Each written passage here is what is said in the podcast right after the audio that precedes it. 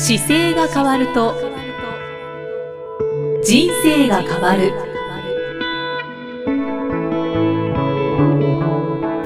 こんにちは、生きみえです。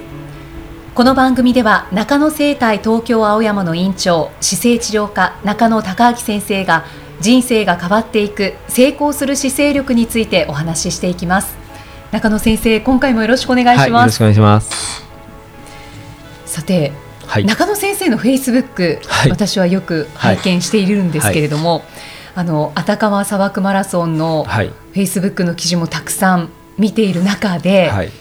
あのご家族と過ごしている様子の記事が結構たくさんアップされているなと感じまして、中野家って仲いいんですね。そうですね。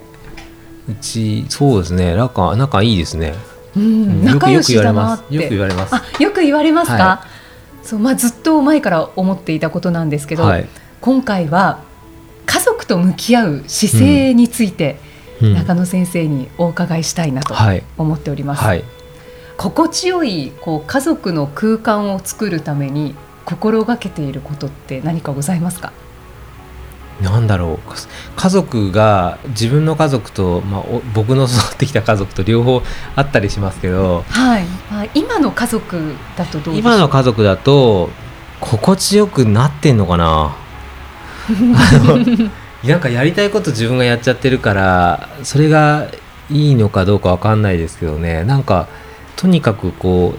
どうすると幸せになるだろうというのはいつも考えてますけどそれは自分自分もそうだし家族もやっぱりそうなんですよね。だから自分の幸せももちろんありますけど家族の幸せには何をしたらいいだろうとか自分のやりすぎたら家族のを入れるとか バランスは取るようにはしてますけどね。はい、よくね一緒に過ごされててもう家族3人で走ったりとか。そうすごいね協力してくれるんですよ。サイクリング行ったりとか。すごくやっぱり協力してくれるおかげだと思いますそれは。あの僕がだから自分で姿勢が変わると人生変わるっていうのとか、はい、姿勢からこう日本を変えていきたいっていうテーマがあってで姿勢の良さをこう伝えたいことを仕事にしているっていうことをよく理解してくれてるのでそれで協力してくれるんだと思いますね。かそれ僕自身もだからそのためにじゃあ今今回、まあ、自転車でみんなで行ったりするのも、はい、例えば砂漠の練習のために、うん、えーと、なんか運動しなきゃいけませんっていうのがあってトレーニングになる方法がなんかないかなと思って、まあ、家族の状況と自分の状況を照らし合わせて 今じゃあこれだったら自転車で行ったらいいかなとかちょっと妥協点というか一番重なり合うところでなんかイベントを作っていく感じですね。からよく笑われるんですけどディズニーランドに重りを背負っていった話とか はい、自分がトレーニングしたいです。でも子供は子供でディズニーランド行きたいですっていう時にじゃあ重り背負ってディズニーランド行けばいいじゃんと思って 背負ってみるとかっていうのはお互いどどこが幸せなのかなのなんか共通点を探していくような感じで歩み寄りながらですけどまあ、だから僕が何しようとしてるかが分かったり子供がどうしたいかが、うん、まあ、重なり合ったところで一緒にやっていくのがたまたまなんかやることが一緒になってる感じですかね。よく会話されますか？会話はそうですねよくしますね。うん、それも、ね、コミュニケーションを常によく取っているから共通点が見出せるっていうのもあるのかもしれないですね。なんかね僕自分よりもその家族だと家族、まあ、妻と子供一人ですけど、はい。まあ、子供とか妻の方が天才だと思ってなんかいつも接してるんですよ。そうなんですか、はい、だからあの僕よりも優れた人がだと思ってそもそも接触してるので何、うん、かしたいって言った時にどうしたらいいんだろうとか相手が何だろうな、まあ、どうすると喜んでもらえるかとか、はい、どうすると嬉しがられるかなはいつも考えてるんですけど、それは自然な気持ち。それはねそうですね。なんかねまあ不幸か幸せかがあると、まあ、幸せの方がいいじゃないですか、はい、だとしたらみんな幸せになるために生まれてきてるんだったら幸せになるにはどうしたらいいんだろうみたいなところからスタートしてます。基本的にいつもその奥様とお子さんを天才だと思って、はい、接しているっていうところはそうですね。やっぱり驚きですね。可能性がやっぱり子供に関しては無限にあったりするじゃないですか。か自分より先にどんどんどんどん伸びていくし、はい、学習することも多いからだからなんか思いもよらない発想を絶対するはずなんですよね、うんうん、だからその時にあの自分のフレームで考えないようにいつもしたいなと思ってて、うんうんうん、だから子供が言ってることには結構耳を傾けて、うん、奥様がおっしゃられることも結構その自分の枠外のそうです。いやでもかなりまとえてるし僕の方がずれてるなっていつも思いながら話を聞くんで。なので妻に言われたことは大体あのその場でできることは大体すぐ変えますね。はい。子供から言われる時もありますけど子供から言われた時もやっぱり素直に結構受け止めるのでそうなんですね、はい、なんだか心地よい空間が作られているその秘訣といいますか。なんでしょうね。種が今見えてきましたね。はい、うん、喧嘩をしたりとか怒ったりすることはないですか？いやよくありますよ。ありますけど僕が怒ると怒るっていうよりは大体頭が上がらないことが多いですね。怒ってもね なんか怒るタイミングっていうなんだろう怒るタイミングっていうより怒られるタイミングのことが多いですね。そうなんですか、はい。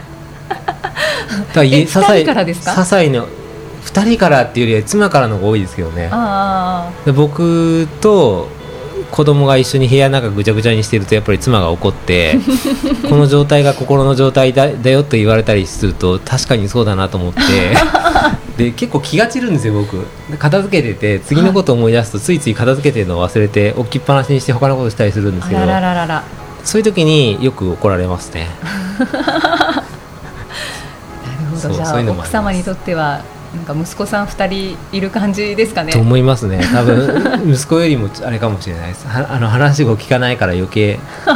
よく繰り返してるって言われますもんね。あ本当です同じこと、はい、言われたこと何回も言わさないでって言われたりとか。あ中の毛が見えてきました。でもまあ家族円満だと思うんですよね。うん日頃のその自分の心の持ち方も影響するんじゃないかなって思うんですけれども、うん、そのどんなスタンスで普段ですか？過ごしてらっしゃいます？家族に対して？自分自身が？自分自身。自分自身何も考えてないかもしれないです。僕普段。なんだろう。そん な特別にスタンスをどうしようとかは全然ないですけど、はい、なんか役割としてやっぱり自分が姿勢っていうのを通じて伝えなきゃいけないなと思ってるので、うんうん、なんかそれをテーマにいつも活動するだけで、うん、そんなにスタンスってどう取りたいなとかってあんまりないですね。あじゃもう自由に。本当だからやりたいことを自由にやらせてもらってる感じなので、表も裏もなかったりしますね。ああそうなんですね。はい。であの先生は、はい、まあ、委員長でいらっしゃいますので、はい、スタッフの方が何人もいらっしゃいますが、あの私、たまたまフェイスブックで、スタッフの方が投稿されていた、まあ、委員長が自由だから私も自由にお仕事させてもらっているっていう ようなことが書いてる記事をたまたま見かけたんですね。であややっぱりって私も やっぱりそうなんだと思ったんですけど、そのスタッフさんとの付き合い方で、まあ、先生自由でいらっしゃるので、はい、ないかもしれないですけど心がけていることって一つ二つありますか？結構ねスタッフに対してもそうなんですけどやっぱりスタッフがどうすると幸せになるのかはいつも考えるんですよ。でその時に何かこうしたいっていうのを言った時に極力それを叶えてあげたいなと思うのでなのでそういう意味ではあの相手が望む環境にどんどん変えていってあげたいなっていうのがいつもあってで何のために仕事してるんですかっていうのがあったりするとやっぱりあのもちろんその外部には姿勢を通じてこう世の中を健康にしたいとかっていうのがあるんですけど当然社内だったら社内でそ自分たちがまずそもそも幸せじゃないと外部に幸せって出せないじゃないですか。はい、だから働く過程の中でとにかく幸せに仕事ができるっていう環境を作ってあげられれば間違いなくいい仕事ができるはずなんで、うん、それが結果としてあのクライアントに対してもフィードバックがもらえるんじゃないかなと思って、うん、中でなんか望んでいることは極力達成してあげたいなっていうふうに考えるのでなんか希望があれば極力それには沿うようにしますね、まあ、どんどん希望が上がってくるんですよねそうやって言うと。上がりますよ。すごい上がりますがちょっと長すぎますとか言われるとあじゃあ短くしようかとか言ってどんどん営業時間が短くなったりとか。ええー、そうなんですか。でも限界値ってやっぱりあるじゃないですか、はい、限界値になればどっちみち無理になるので、うん、できるとこまでやれればいいのかなと思ったり。あのなんか今ってすごく激変の時代だと思うんですよね。かつて僕の世界って10年かかんないと一人前になれなかったんですけどでも10年かかって一人前になる世界にこれから若者が来るかっていうと多分来ないんですよ。そうですね、えー、だからいかにやりがいを持って楽しく働けてかつやればやるほど自分の知識が膨らんでくるし、うん、感謝される仕事として作るにはやっぱり今の入ってる人たちが望むニーズに対してやっぱりどんどんどんどん変えていってあげなきゃいけないなと思ってるのでなので割と業界の常識とかをなるべく僕は聞かないようにして忘れようとしてます。改革を。そうですね。自分の中でやっぱりおかしいなと思ったりやっぱり僕も初めそれかつて10年かかると思ってスタッフを何人か使ってきたことがあってやっぱり、うまくいかなかったんですよね、なので相手がやっぱり望んでることをとりあえず満たしていくことが一番いいことなのかなと思ってお互いできるところの共通点を選んでいこうという家族のと似てますね。そうですね、はい、スタッフの幸せと自分の幸せって多分本来一緒のはずなのでなので極力そのみんなが働きやすい環境をどう作るかをすごく今大事にしてますじゃたくさんスタッフさんの声を聞かれているんですね。聞きますね。できる限り、うん、なんかもう聞かなくても仲良しなんだろうなって 感じますね。でもみんなもともと優秀な子しか僕も取らないしスタッフも僕新しいメンバー入れる時に全員がこの人たちと働きたいって今のサイズだとみんなが働きたいと思った子しか取らないようにしてるんですよ。誰かがあんまりちょっと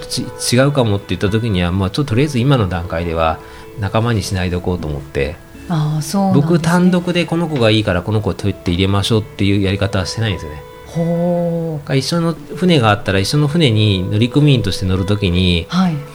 新しい子が入ってきました。みんながこの子いいよねっていう子しか今入れないようにしてるんですよね。でみんながいいっていう子だったらみんなが助けてあげられるじゃないですか。はい、みんなが助けてルールを教えてあげて、こうだよってやっていけば同じカラーができるかなと思って。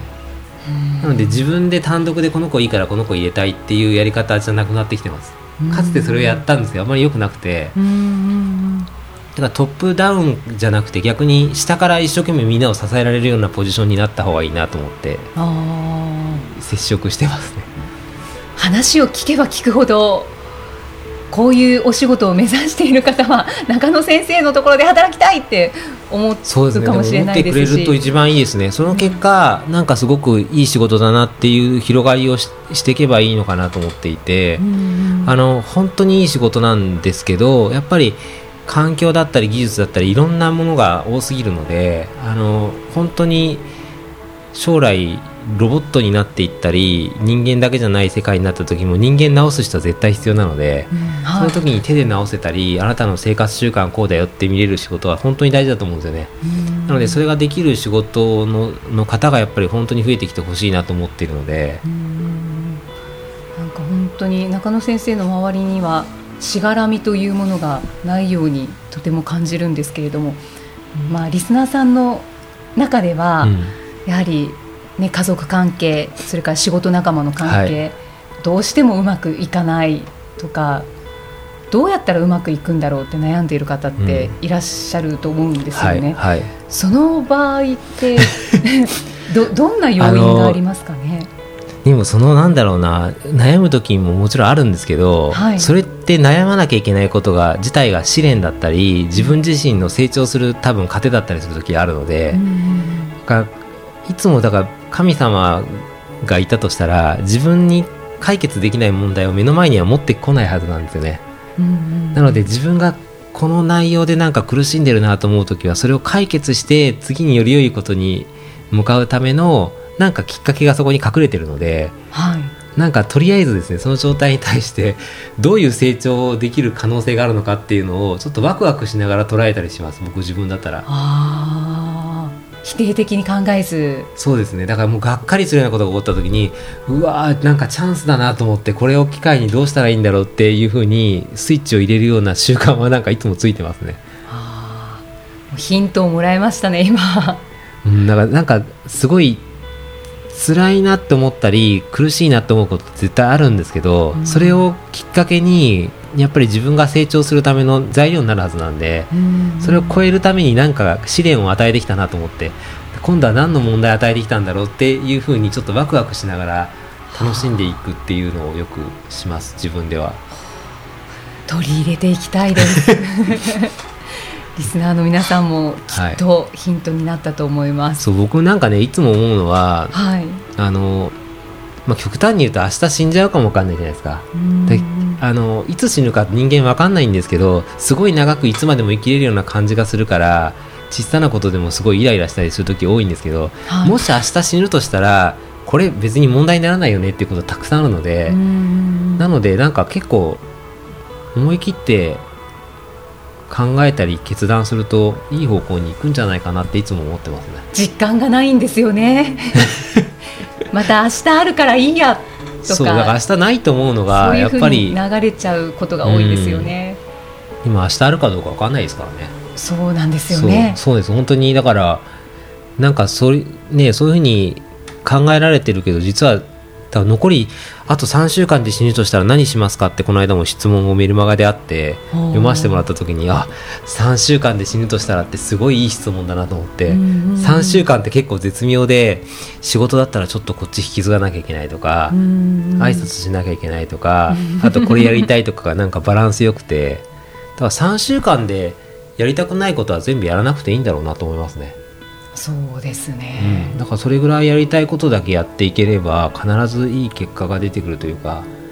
幸せになるのかなと思って、はい、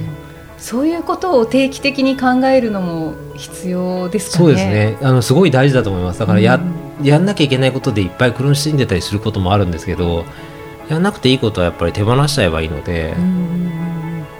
そこは怖がらずに必ずやっぱり幸せになるために何かやれること絶対あるはずなんでそこを自分の幸せを追求していくってすごい大事だと思いますね。はい、あの中野先生のフェイスブックを見ていると、はい、本当に幸せなオーラも感じますしあと自由な感じも すごく伝わってきますので、はい、はい、フェイスブックを見てみてください。はい、ありがとうございますえー、家族と向き合う姿勢についてそれからスタッフに向き合う姿勢についてお話しいただきました。は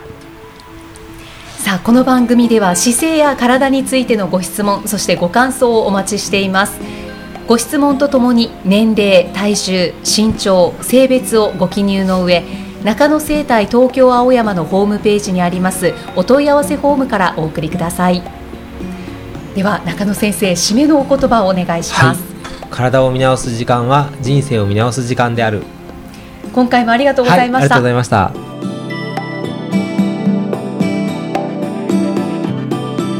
この番組は提供中野生態東京青山プロデュースキクタスナレーション生きみえでお送りしました。